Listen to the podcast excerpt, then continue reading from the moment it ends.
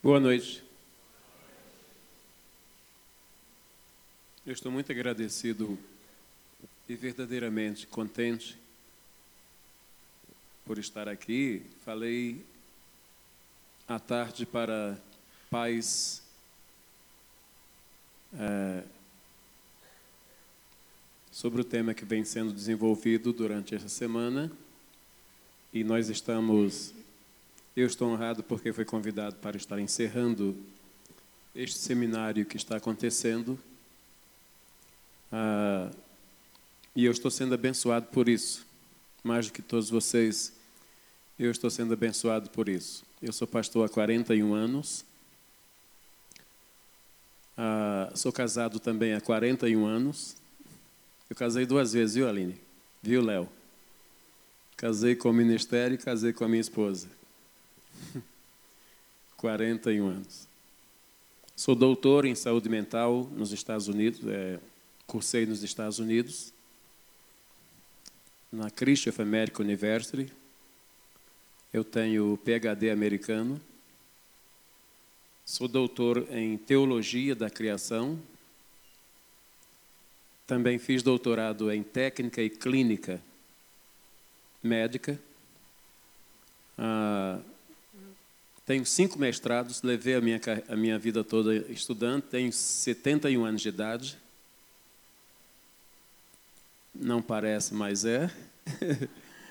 Eu sou da geração de Norex.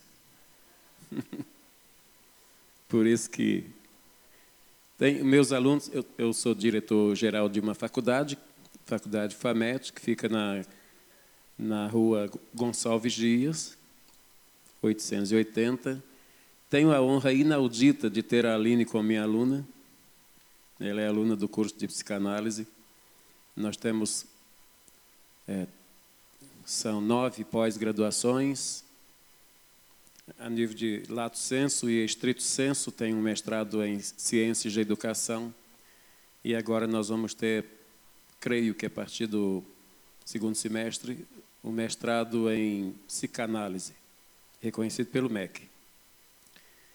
Ah, e aí eu estou muito feliz por estar aqui e compensado por isso. Eu quero já agradecer penhoradamente pelo apoio, pelo carinho é, do pastor Ari, do pastor Léo. É Ari, né? Ari, pastor Léo e a pastora Aline. A Aline é muito inteligente. É uma das mais, é uma das alunas mais inteligentes que nós temos lá na faculdade, viu, Aline? E hoje ela falou que teve um intensivão hoje à tarde. Eu espero que, de novo, eh, você possa conceituar como intensivão. Mas eu quero falar, dentro do tema, convertendo corações. Convertendo corações. E a palavra do Senhor, pode ficar sentados mesmo, ficarem sentados mesmo, como estão. A palavra do Senhor em Malaquias capítulo 4, versículo 6, diz o seguinte: Eis que eu vos envio o profeta Elias, antes que venha o grande e terrível dia do Senhor, e ele converterá coração, é, coração dos pais aos filhos e o coração dos filhos a seus pais, para que eu não venha e fira a terra com maldição. Que Deus nos dê a bênção da Sua palavra. Amém? Senhor Deus, mais uma vez eu me coloco diante do Senhor para ser usado pelo Teu Espírito Santo como porta-voz do Teu coração. E eu não quero fazer outra coisa senão dizer as coisas que queres que eu diga. E da maneira, do jeito como o Senhor quer que seja dito. Eu te louvo pela vida de cada pessoa que está aqui, de cada irmão, de cada irmã, de cada pessoa que foi para, convidada para estar aqui. E eu já te agradeço pelas bênçãos que o Senhor vai conceder a cada uma delas e pelas coisas que vais fazer na vida de cada uma delas. Eu te louvo e te agradeço em nome de Jesus Cristo, nosso Senhor. Amém? Ok. A palavra convertendo, que vem de converter ou de conversão, é uma palavra que tem a sua origem no grego. No grego, essa palavra significa dar uma meia volta, significa tomar um outro rumo, significa seguir um outro sentido, diferente daquele e em relação àquele, um sentido novo. Um sentido novo no sentido de um sentido vitorioso para a nossa vida. Deus, nosso Pai, Ele tem a cada momento da nossa vida o desejo de realizar coisas novas na nossa vida. Nós estamos aqui, nós somos famílias, e Deus tem a família não apenas não como um projeto, um seria artigo indefinido. Deus tem a família como o projeto, que é artigo definido. É o projeto especial. É o projeto especial por que é um projeto é o projeto especial? Porque Deus, no seu plano para a humanidade, ele pensou, idealizou a família como sendo o início de tudo. Depois da família, a família é tão especial, a minha e a sua família é tão especial, a ponto de todos os demais projetos de Deus terem vindo depois da família. A igreja, o projeto de instituição da igreja por Jesus Cristo, veio depois da família. O próprio Estado veio depois da família. Aliás, a família sempre se diz, se disse na literatura que a família é a célula mater, ou seja, é uma palavra que vem do latim que significa célula mãe. Então a família gerou tudo que está à nossa volta. E isso foi, de fato, o projeto de Deus, o projeto especial de Deus. Então por isso que eu tenho uma família, você tem uma família e nós estamos todos inseridos no contexto de uma família. Todos vocês têm pais e mães, porque não, ninguém aqui é filho de chocadeira, né?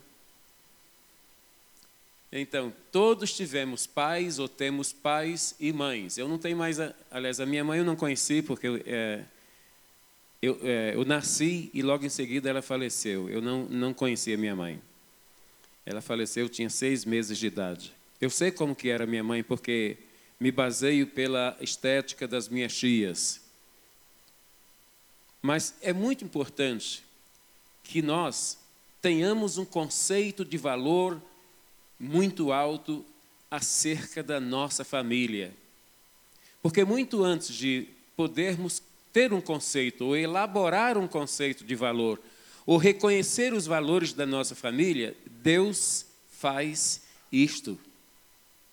Nos céus, ainda que você, ainda que a sua família, ainda que nós não sejamos valorizados por esta sociedade, não tenhamos, a sociedade não atribua a nós um conceito de valor, um conceito de dignidade, é, como nós desejávamos ou desejamos, no céu esse conceito é definido, esse conceito é claro para Deus, para os anjos de Deus, para os santos e santas mulheres e santos homens de Deus.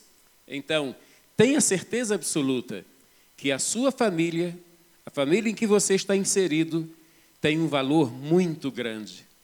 Um valor tão grande, mas tão grande, a ponto de Deus ter investido na minha família, na sua família e na nossa família, algo que jamais homem algum ou instituição alguma investiria. Saiba que a sua vida é tão importante a ponto de você valer o preço da vida de Jesus. Jamais alguém investiria tanto em você, na sua família. Talvez você nem tenha uma noção precisa disto, mas Deus quis assim, porque Deus nos ama. A palavra de Deus diz que Deus nos ama de tal maneira que deu o seu Filho unigênito, para que todo aquele que nele crê não pereça, mas tenha vida eterna. Ou seja, não se perca, não perca o rumo. Mas sabe, isso está escrito em João capítulo 3, versículo 23. Mas sabe, este mundo faz de tudo, esta sociedade, com a sua corrupção, com a sua ausência de ética comportamental, ética moral, é, ética política, enfim, com ética filosófica, ou seja, de que contexto seja, faz de tudo para que nós percamos o rumo. Deus tem um rumo de felicidade, um rumo de sucesso para a nossa vida. Você quer saber por quê? Por que, que Deus não quer que nós nos percamos pelos caminhos da vida? É muito importante, é imprescindível que nós tenhamos a consciência disso. Nós somos feitos conforme a imagem e a semelhança de Deus.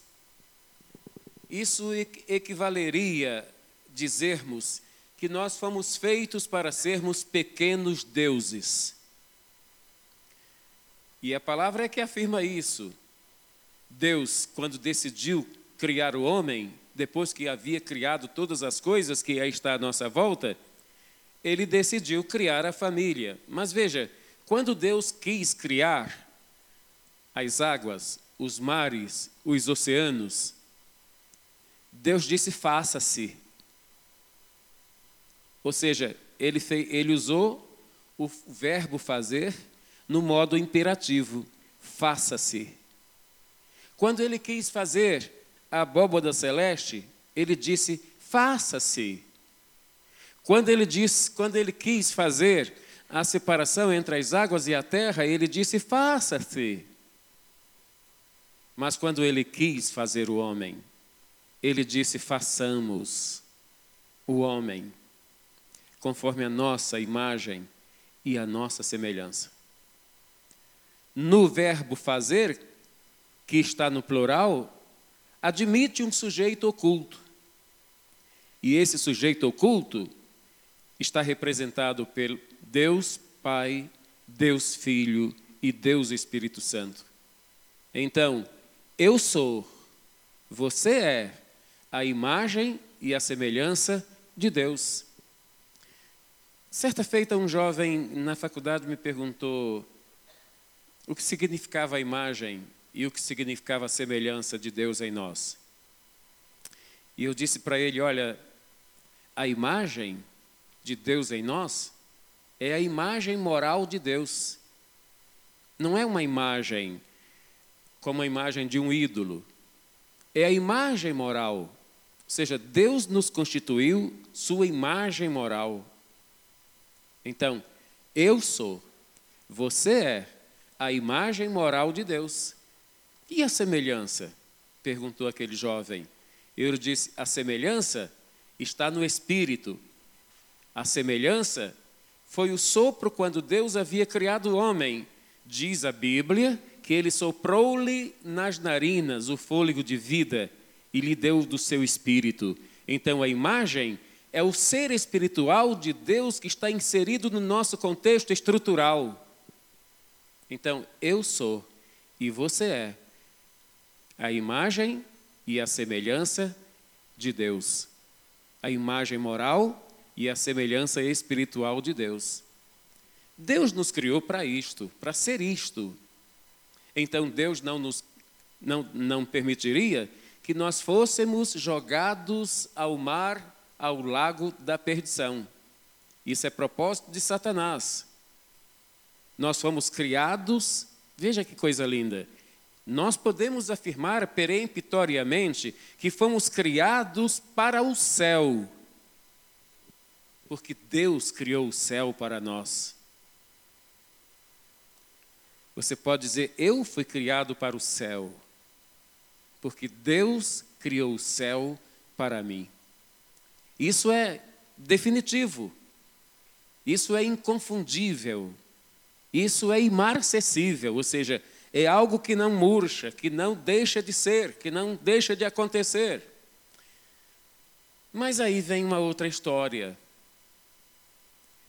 O inimigo sabendo, o diabo sabendo desse, dessa, desse valor e dessa natureza e dessa atribuição de valores e de conceitos que Deus nos dá, Deus nos atribui, ele se sentiu desapontado.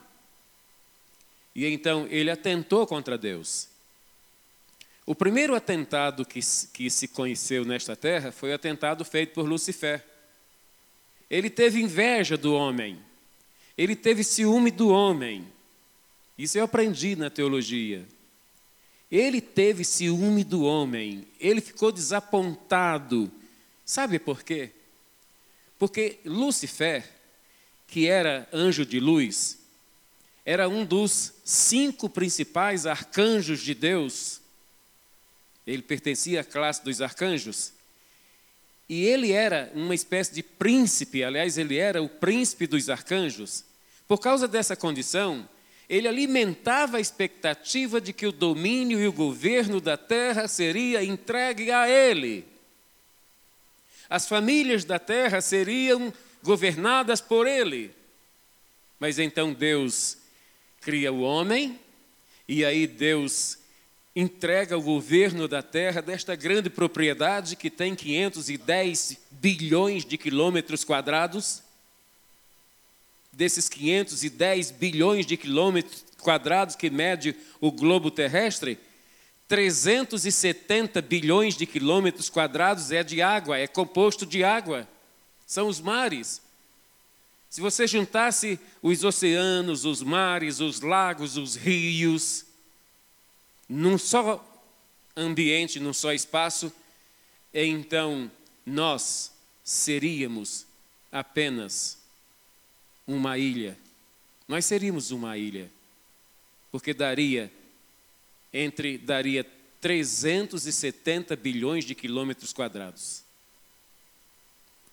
510 bilhões de quilômetros quadrados menos 370, então nós seríamos uma grande ilha. Mas Deus dividiu tudo bonitinho como está, porque Deus investiu a sua inteligência, não só nas grandes coisas, mas Ele investiu a sua inteligência nas pequenas coisas. Deus é grande não apenas por causa das grandes coisas que ele fez, mas Deus é grande principalmente por causa das pequenas coisas que ele fez. Veja um beija-flor. Um beija veja, nos veja, veja se é você. Você é maior do que o beija-flor. Mas você é fruto da inteligência de Deus, tanto quanto o beija-flor é fruto da inteligência de Deus feitos de Deus. Um dia, quando é, eu sempre vou aos Estados Unidos, já fui a 23 países para, não, quando não vou para pregar a palavra de Deus, eu vou para dar conferência acadêmica em universidades. E numa dessas viagens eu fui, fui, é, é, fui convidado por um, um coronel do Exército, da Força Aérea Americana, aliás, para conhecer a NASA, porque ele era funcionário da NASA, ele era astronauta e ele era chefe de manutenção dos ônibus espaciais. E aí, eu tive o privilégio, eu aprendi tanta coisa naquele dia lá na NASA. Havia uma nave da classe é, Challenger que havia voltado do espaço e estava no hangar para fazer manutenção. E ele era o chefe da equipe. E pasmem, ele me levou dentro da, nave, dentro da nave. E aí eu fiquei um dia inteiro lá na NASA, fiquei a manhã inteira naquela, ele me falando como funcionava aquela coisa. E eu tive vontade de me candidatar a astronauta. É. Eu agradeci tanto a Deus por tudo quanto eu aprendi ali, aprendi ali numa, numa manhã, que não aprenderia na universidade. Mas eu fiquei, cada coisa que ele me falava, inclusive é, ele me mostrou como que, é, como que flutua. Né? E aí eu fiquei pensando assim, caraca. Desculpa, caraca é uma gíria carioca. Eu sou do estado do Rio de Janeiro. Estou aqui em Belo Horizonte, vai fazer 20 anos. Eu sou casado com aquela mulher ali. Ó. Nós somos do Rio de Janeiro. Mas agora nós somos mineiros. E eu fiquei pensando: olha só, que troço monstruoso, que poder. Mas que inteligência o homem tem para fazer, construir esse trem tão importante.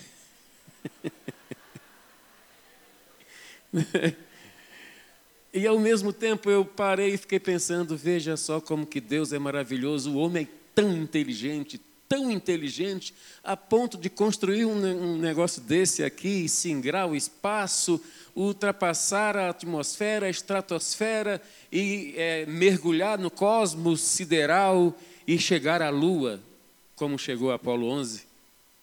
E tudo isso só foi possível porque um grande ser o grande Deus deu ao homem a inteligência para fazer isso. Mas ao mesmo tempo eu fiquei fazendo uma analogia comparativa. O homem tem inteligência para fazer esse este aparelho tão enorme, tão poderoso. Mas Deus tem inteligência não apenas para dar inteligência ao homem para fazer isto, mas Deus tem a inteligência de fazer um grão de feijão e fazer o grão nascer.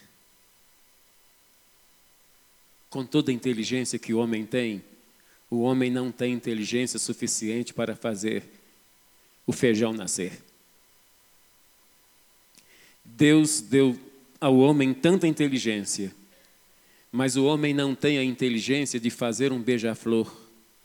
Com toda a maniabilidade espacial que o beija-flor faz, o homem pode construir é, é, naves, pode construir supersônicos e singrar o espaço com a velocidade muito além da velocidade do som.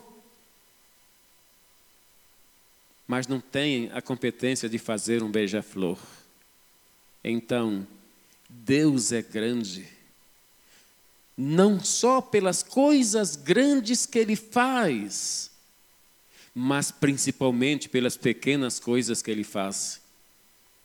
Eu sou um ser, você é um ser tão importante, e a inteligência cognitiva que você tem foi dada por Deus. Nós temos, nós temos inteligência acadêmica, inteligência matemática, nós temos a inteligência geométrica, nós temos a inteligência estética, mas estas, essas inteligências não seriam possíveis se Deus não tivesse dado a primeira inteligência de onde decorre essas outras inteligências, que é a inteligência emocional. Você tem inteligência emocional. O problema é que apenas 8% da população, população mundial usa a inteligência emocional exatamente para que você não. Para, ah, e o principal objetivo da inteligência emocional é dar a você controle, equilíbrio, para que você tenha uma vida mais saudável, mais equilibrada do que desequilibradas, desequilibrada. Para que você tenha autocontrole e não se deixe, não se permita cair nas garras estratégicas de Satanás. Deus aponta um horizonte da sua graça de vitória. Satanás aponta o horizonte do pecado. Interessante que Satanás facilita todos os meios e todos os caminhos para nos levar ao pecado, mas ao mesmo tempo ele dificulta a nossa volta do pecado. Então, quando você tem inteligência emocional, você pode ter inteligência espiritual e você pode ter percepção destas realidades. Hoje, principalmente, mais do que dantes, nunca visto, é imprescindível que nós estejamos atentos às estratégias, aos planos do inimigo. Você sabe por que esse mundo vive numa convulsão social, político, econômica? De ética, de moral, exatamente por causa das investidas e das astúcias de Satanás. Tantas e tantas famílias têm sido destruídas por causa do pecado do homem, mas o pecado do homem foi implantado por Satanás. Hoje, nesta sociedade dita pós-moderna, que de pós-moderna não tem nada, tudo é muito antigo, o pecado é muito antigo, o crime é muito antigo, mas parece que nesta sociedade atual as coisas se renovam com tanta velocidade e quando surge um novo um novo pecado, um novo crime, um novo delito, isso parece que vira moda. Veja, por exemplo, o que acontece com o feminicídio. Nunca se matou tantas mulheres como nesta sociedade. Veja, por exemplo, ah, o derramamento de drogas nunca foi assim como antes, nunca foi, antes nunca foi assim. Há alguém por trás disto. E, e a pessoa que está por trás disto é exatamente aquele que é o inimigo da família. Nunca em tempo algum a família recebeu tantos dardos inflamados, tantos, é, é, tantos torpedos tantos ataques como hoje. A cada dia acontece um novo ataque, um novo torpedo, uma, um novo atentado contra a família. Sabe por quê? Porque a família é o projeto especial de Deus. Deus deseja a cada instante que nós é, sejamos cada vez mais vitoriosos sobre os nossos obstáculos. E a família hoje enfrenta muitos obstáculos. São os obstáculos que são jogados contra a família pela mídia, principalmente pela Rede Globo, a famigerada Rede Globo de televisão. Ela é inimiga da família. A Rede Globo de televisão está nas mãos de um movimento chamado Nova Era. E esse movimento foi implantado no mundo em 1895 por uma mulher que era médium, e essa mulher era é, inspirada por um sujeito, uma entidade demoníaca que se chamava Bapipu Rapada. Nome de ladrão de cavalo. E essa mulher recebeu dessa, dessa entidade uma inspiração para escrever um plano um livro chamado Plano, mas que esse livro só poderia ser divulgado 100 anos depois. E esse livro foi divulgado em 1995. E esse livro ditava todas as coisas que estariam acontecendo da, da, de 1995 por diante, que está acontecendo hoje. Uma vez eu estive na Disney, na, na Disney e aí eu vi uma fila em que muitas pessoas estavam naquela fila e mostravam a mão para um computador. E eu estava com aquele coronel da Força Aérea. E eu perguntei para ele, por que, que essas pessoas mostram a mão para esse computador? E ele disse, é um sistema que está sendo testado pelos cientistas da nova era. É, se a pessoa perdeu, por exemplo, o passaporte, passaporte é o ingresso para entrar na Disney, se ela tinha um passaporte para 15 dias e no oitavo dia, ou num dos dias desse, no meio da caminhada, ela perdeu esse passaporte. Então a pessoa chega aqui e aí é, dá o seu nome, o número do passaporte, e isso fica registrado nos computadores, e então ele não, não tem problema, é só chegar aqui e mostrar a mão, a, a, as costas da mão aproximar da tela, aí vai aparecer o número do passaporte, a data que ele foi comprado e o nome do portador. Esse, mesmo? Esse, é. Mas, e daí? E qual é a ideia? Isso é um teste para ver se de, como vai funcionar o 666 que identifica a besta. Ok. Isso foi planejado em 1895 e foi divulgado em 1995. Agora, pasmem. Já está sendo implantado um chip aqui na mão direita. Esse chip tem o número da besta. E aqui no Brasil já tem uma pessoa com um chip implantado. E essa pessoa mora em Belo Horizonte. Não sou eu.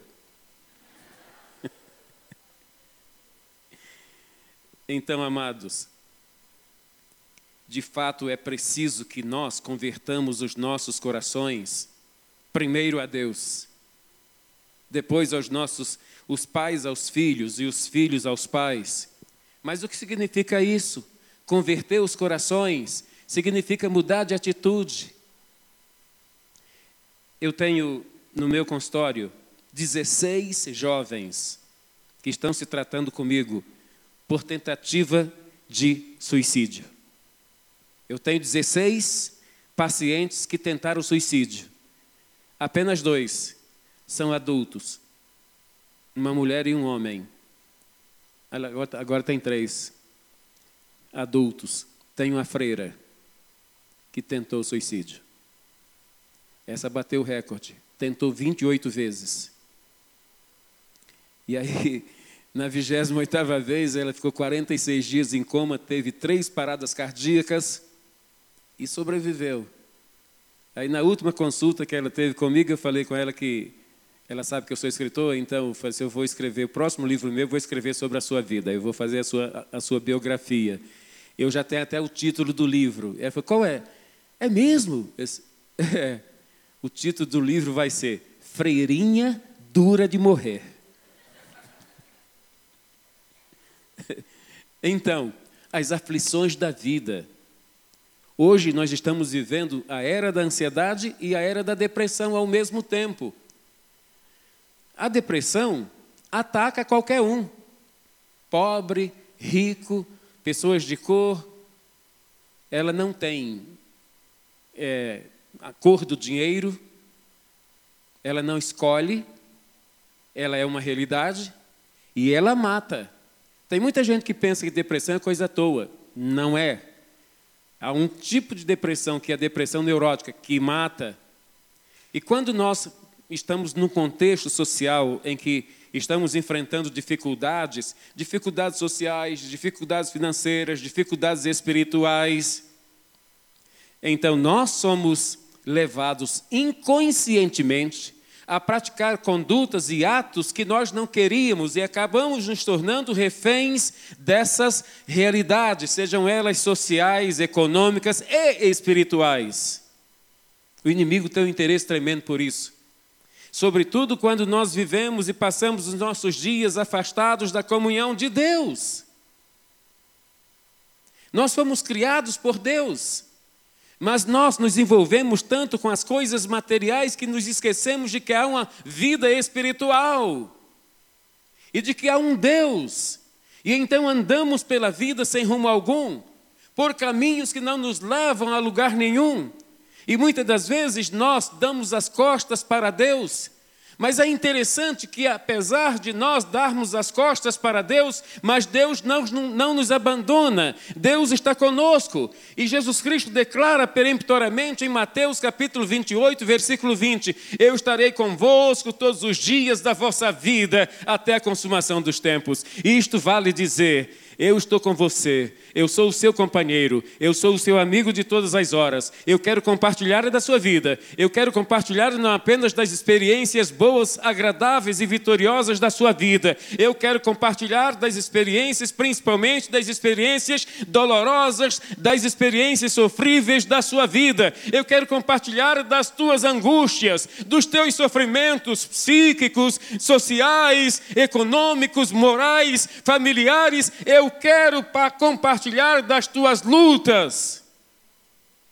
porque eu vim ao mundo para isto. E Ele não nos abandona, sabe por quê? Porque nós valemos o preço da vida dele. Deus investiu em você e em mim o valor da vida de Jesus. Então, atente para isto.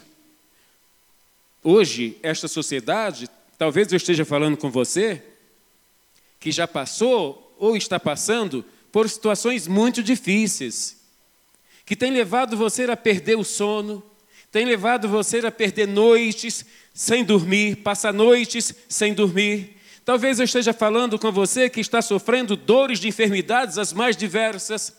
Talvez eu esteja falando com você que está sofrendo as dores da perda da sua família, da perda de um filho, de uma filha, ou então de um filho ou uma filha que estão envolvidos com drogas. Talvez eu esteja falando com você que está buscando uma alternativa de solução, mas você não vê uma luz no fim do túnel. E você está sofrendo e você não está encontrando sentido e expressão para a sua vida. Quando Jesus está diante de você dizendo: Eis que estou à porta e bato, e se você ouvir a minha voz e abrir a porta, então entrarei na tua vida e cearei com você, e você ceará comigo. E esta, isso está escrito em Apocalipse, no capítulo 20, versículo 23. É, é, isso que ele diz: eu cearei com você e você ceará comigo, significa dizer, eu terei prazer com a sua vida e você terá prazer com a minha vida, com a minha vida na tua vida. Eu quero administrar a tua vida, dirigir a tua vida, eu quero tirar você, sou eu quem pode fazer isso, porque eu fui aquela cruz do Calvário para fazer isto. Há quatro anos atrás eu estive em Israel.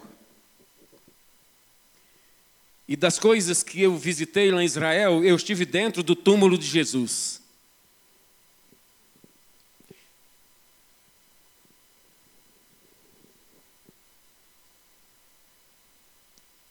Foi emocionante demais. Está pisando aquele solo que esteve deitado ali, o corpo do meu Senhor.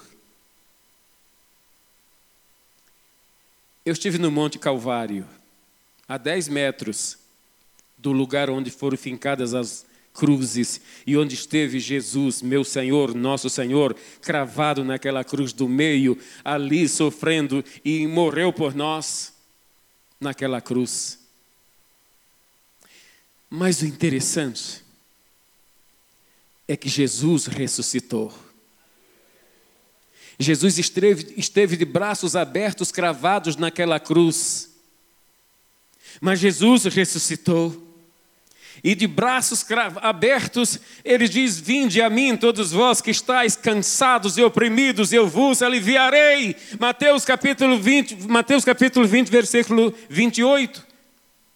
Vinde a mim, todos vós que estáis cansados e oprimidos, ou seja, você que está sofrendo, você que está triste, você que está angustiado, não importa quais são as razões, não importa quais são as circunstâncias, eu quero aliviar a tua dor, eu quero mudar a história da tua vida, eu quero ser o biógrafo da tua história. Permita que eu seja o biógrafo da história da tua vida, porque eu fui aquela cruz para fazer isso na tua vida.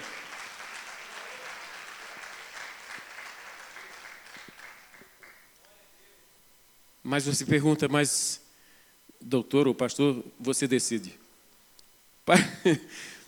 Pastor, o que, eu devo fazer? Um dia um príncipe chamado Nicodemos fez esta pergunta a Jesus.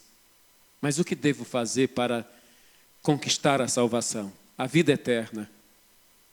E Jesus disse: Conheces os mandamentos? Ele disse: Conheço. E ele começou a citar os mandamentos. E Jesus disse: Ok, beleza. Você conhece todos os mandamentos, mas te falta uma coisa, só uma coisa. Importa que você nasça de novo. E ele estranhou, ele ficou assim. Ele estranhou aquela palavra e ele disse: hum, Mas eu tenho que voltar ao ventre da minha mãe e nascer outra vez? E Jesus: Não. Você é mestre e não entendeu o que eu te falei? Não é nesse sentido. é que você tem que nascer da água e do espírito, você tem que nascer espiritualmente, você tem que se tornar uma criatura nova. E isso é feito através da água e do espírito. Todos os dias. Aí aquele homem sumiu, desapareceu. Ele era da nobreza, ele era um príncipe. Mas no dia do sepultamento de Jesus Cristo, ele apareceu, junto com outro que era senador, José de Arimateia. E foi ele, foi graças a ele, ele ofereceu o túmulo que era da família dele. Olha a família, a importância da família. Ele ofereceu o túmulo que era da sua família para que Jesus, o corpo de Jesus fosse sepultado ali. José de Arimateia ofereceu, era da família de José de Arimateia e Nicodemos, que era príncipe, deu uma veste, uma roupa principesca, que era típica do roupão dos príncipes. Jesus foi aquela cruz por causa dos nossos pecados, mas ele foi sepultado como um príncipe, como filho de Deus, e de braços abertos ele diz: Eu quero aliviar a tua alma, as dores da tua alma, os sofrimentos da tua alma. Toma sobre ti o meu, o meu é, jugo que é suave. Toma sobre ti o meu jugo que é suave. Ou seja, o jugo de Jesus não é aquele, aquela peça que se coloca no pescoço do boi. O jugo de Jesus é a sua graça, a sua graça salvadora, a sua graça renovadora, a sua graça transformadora. É isso, é a sua graça que nos dá a paz que o mundo não pode dar. Quando ele diz: Eu vos dou a minha paz, em João capítulo 14, versículo 27, ele diz isso: Eu vos dou a minha paz, não vou lá dou como o mundo a dá. Ele está dizendo: Eu quero te dar a paz que eu mesmo experimento no meu coração e na minha alma. É essa paz que eu posso te dar, que eu quero te dar e que o mundo não tem como te dar. Então você quer ter uma família vitoriosa? Uma família feliz? Você quer superar os seus obstáculos, as suas crises, as suas dores? Não há outro caminho, não há outra coisa que, a que façamos senão dizer Jesus Cristo, nesta noite, eu te reconheço como Senhor da minha vida, eu valorizo o que fizeste por mim naquela cruz de ignomínia, naquela cruz de sujeira, naquela cruz de pecado. Eu valorizo a tua paixão, o teu sofrimento, a tua morte vicária, e eu quero que o Senhor, a partir de hoje, seja o Senhor da minha vida e seja o gestor da minha vida, dos meus negócios, da minha família, porque eu quero viver e ser feliz, e, sobretudo, com a certeza e a convicção da minha salvação eterna em Ti, na Tua pessoa. Eu quero a Tua paz. Fiquemos de pé.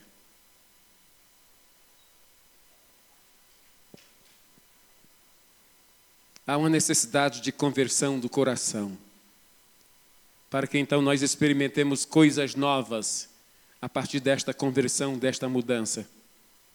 Há situações que você precisa mudar na sua vida e na sua família. Há direções e rumos que você está conduzindo a sua vida e a vida da sua família e você está se sentindo feliz e você está se sentindo a cada momento que, que passa, você está se sentindo como alguém que está se dirigindo por um caminho que não leva a lugar nenhum.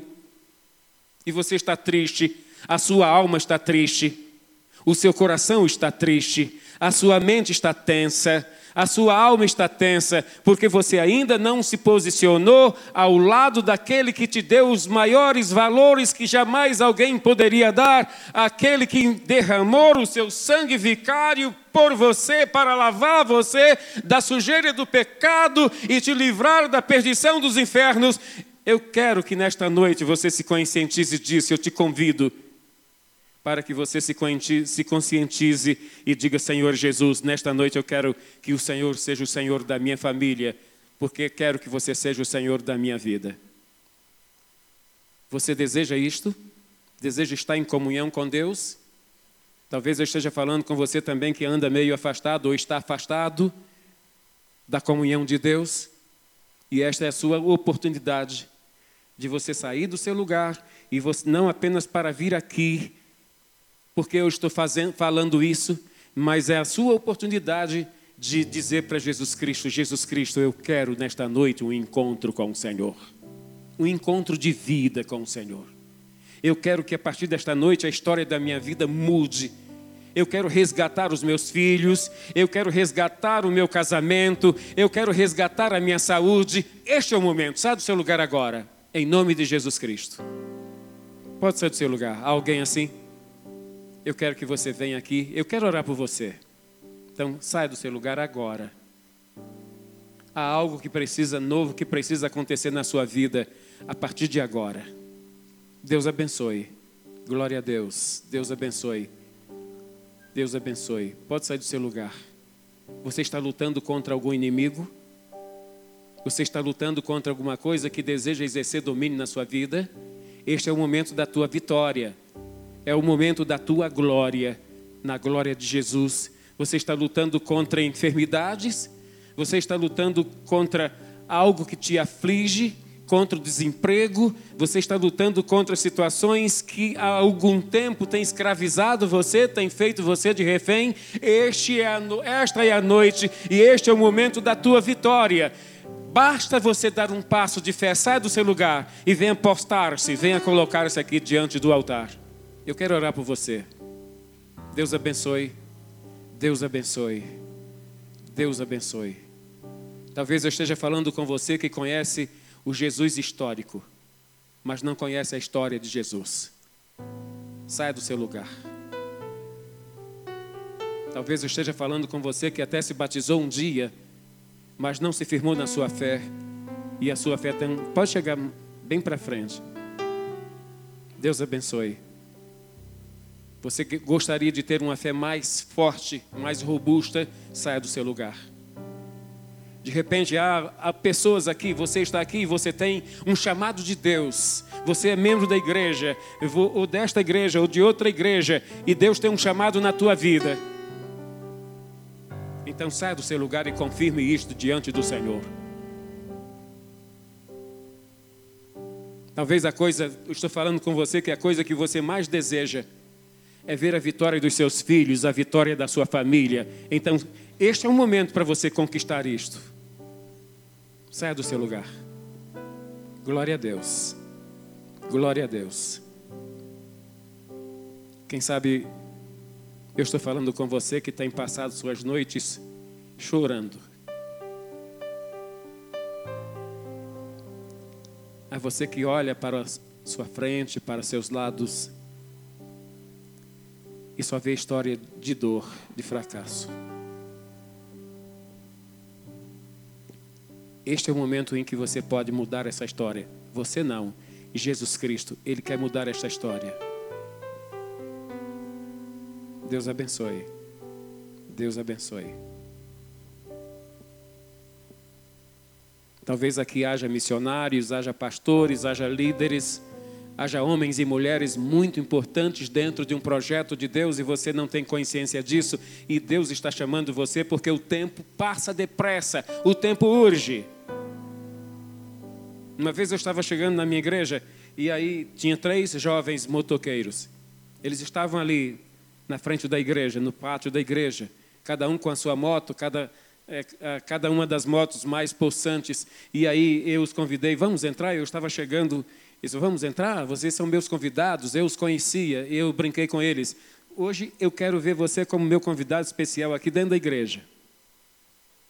E um deles me disse assim: Olha, pastor, nós estamos indo a uma festa e a festa já começou, talvez a festa termine antes do culto, então nós vamos vir para o culto. Aí eu falei, ok, beleza. Seja como vocês quiserem. Pois bem, apenas um deles veio para o culto. Sabe por quê? porque eles encontraram um caminhão na contramão. E dois deles bateram de frente com o caminhão. E foi fatal. Morreram. Apenas um teve a oportunidade de estar na igreja e veio para pedir oração pela família. Depois ele, ele realmente aceitou Jesus como Salvador da sua vida. Eu não sei qual é a tua realidade. Talvez o tempo para você está muito curto e você não tem consciência disto. Você não tem certeza que pode estar vivo amanhã neste horário. Então, urge que você tome uma decisão, uma posição na sua vida. Eu vou orar agora. Senhor Deus, Pai eterno, Pai de amor, estes homens e mulheres estão aqui diante do altar, mas eles querem estar constantemente diante deste altar, mas sobretudo do altar do Senhor. E eu te louvo pela grandiosidade da tua graça, porque tu esperas por isto de cada um de nós. Eu intercedo para que todos estes que estão aqui tenham esta oportunidade, uma oportunidade eterna, ou de estar eternamente diante do teu trono, diante da tua graça, recebendo a unção do teu espírito, recebendo o derramamento da tua paz nas suas vidas. Eu não sei a história de nenhum deles, porque eu não conheço nenhum deles, mas eu sei que o Senhor conhece cada um deles e conhece a história de cada um deles. Eu sei o que se passa, eu sei que o Senhor sabe o que se passa em seus corações e na sua vida e na vida da sua família de suas famílias, dos seus familiares. Então, neste momento, porque eu não conheço a história deles, mas sei que o Senhor conhece a história da vida deles e da família deles, então eu intercedo por eles e pela família deles e os coloco nas tuas mãos nesse momento. A tua palavra nos ensina que aqueles por quem orarmos serão aqueles por quem a quem abençoarmos serão abençoados. Então eu te peço que confirme na vida deles as bênçãos que rogo ao Senhor para suas vidas que haja mudança, transformação, vida nova, algo novo do Senhor possa estar começando na vida deles e na família deles a partir deste momento, segundo o teu coração. Ó oh Deus, esteja abrindo portas para aqueles que têm falta de emprego, de sobrevivência, de subsistência, do necessário para a sua sobrevivência, a sua sustentabilidade. Esteja abrindo portas de emprego, de trabalho se alguém aqui assim, Senhor, eu intercedo por isso. Intercedo por aqueles que porventura estão aqui, mas estão comportando algum tipo de enfermidade, seja enfermidade física ou enfermidade emocional ou Senhor, eu intercedo por eles para que eles sejam curados pela graça do Senhor, pelo derramamento do poder do Senhor nas suas vidas, porque o Senhor é médico dos médicos. Ó oh, Deus, faz um milagre. De repente, alguém aqui, Senhor Deus, que está esperando um milagre. Então, nesta noite, eu intercedo por um milagre na vida deles, para a glória do teu nome. Glorifica, ó oh, Pai, o nome de Jesus Cristo na vida de cada um deles para a glória do Senhor. Eu intercedo em nome do Pai, e do Filho e do Espírito Santo e profetizo na vida deles toda a vitória, as vitórias do Senhor e da graça do Senhor para todo sempre. Amém. E graças a Deus.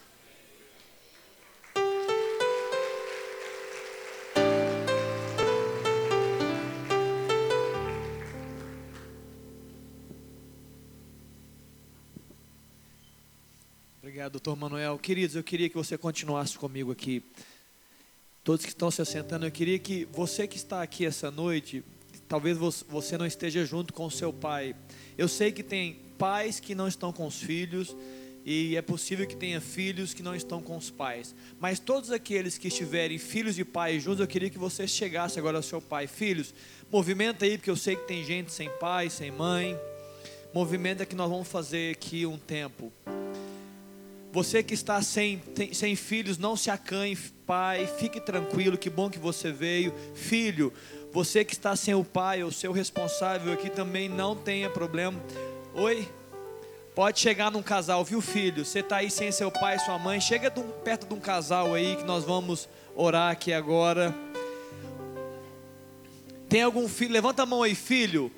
Aqui, olha que interessante. Filho, você que está aqui sem pais, ou pai ou mãe responsável, levanta sua mão.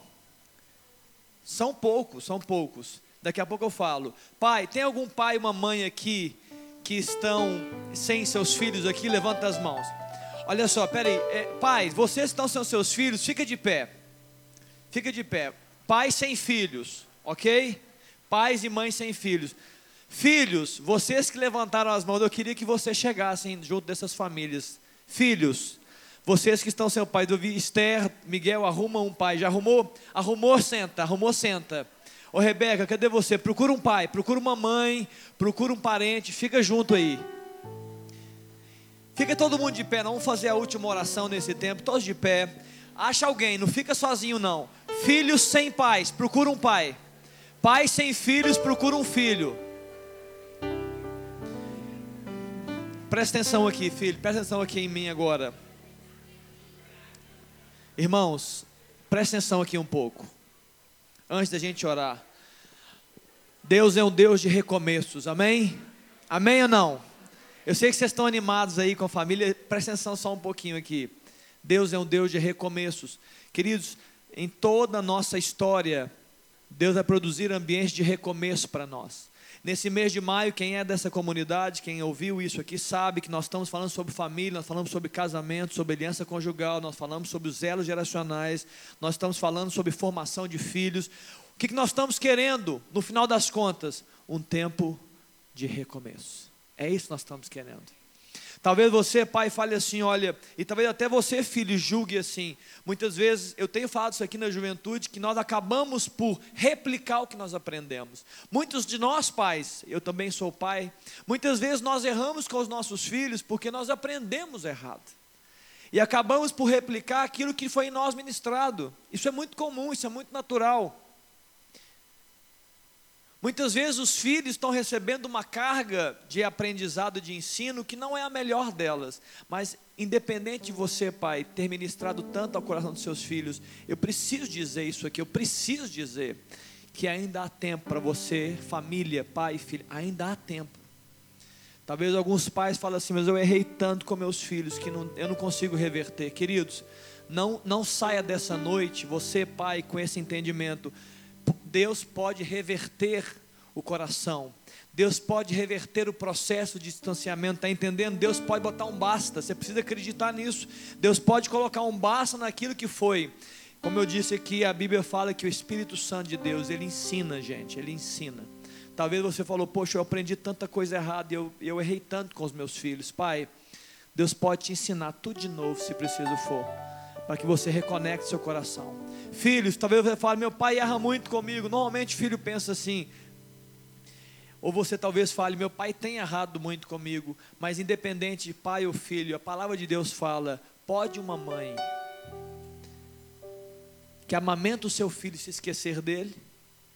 Deus pergunta essa palavra: pode uma mãe que amamenta o seu filho se esquecer dele? Ele está dizendo: mesmo que ela se esqueça, eu, porém, não me esquecerei de vocês. Queridos, Deus tem uma benção, Pai espiritual, Pai celestial tem uma benção que atinge os corações, que atinge o coração dos pais e os filhos aqui essa noite. E essa, esse, esse atingir de Deus gera amor, esse atingir gera compreensão. Esse agir de Deus gera amor verdadeiro, que muitas vezes a maior parte de nós nunca, talvez alguns de nós aqui nunca recebeu dos seus pais. Mas escute, os, Deus pode produzir essa carga de amor que você não recebeu de homens e de mulheres, mas você pode reproduzir para homens e mulheres quando você recebe de Deus. Você está entendendo o que eu estou falando? Por isso que, que, o pastor Manuel falou bem isso aqui. Há uma conversão que ela é a principal das conversões. É quando você converte seu coração para Deus.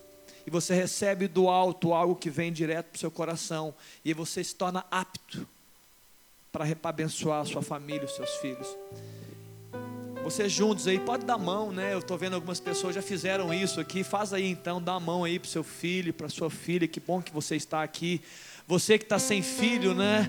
Dá a mão para o seu filho adotado, né? Isso não foi, Edson? Você adotou uma turma grande aí, Edson? Né? Você, pai, dá a mão para alguém. Nós estamos aqui, nós vamos orar por isso. Nós cremos nisso. A palavra de Deus nos afirma, nós cremos que família é projeto de Deus. E a sua família pode ser abençoada se você tiver fé nisso. Filhos, deem espaço para os seus pais, filhos, no seu coração, viu, filhos? Pais, deem muito espaço nos seus corações para os seus filhos. Eu tenho uma filha também adolescente, Sara, e é interessante que o Dr. Manuel falou uma coisa, qual que é, qual que é o grande engano, Dr. Manuel, na primeira palestra o senhor disse, um grande engano sobre a, a, os choques geracionais. Ele diz que é um grande engano sendo ministrado, é o choque das gerações. Isso foi falado, alguém, alguém, alguém um dia falou que há um choque de gerações e nós acreditamos nisso. Queridos, escute, eu amo estar com a minha filha.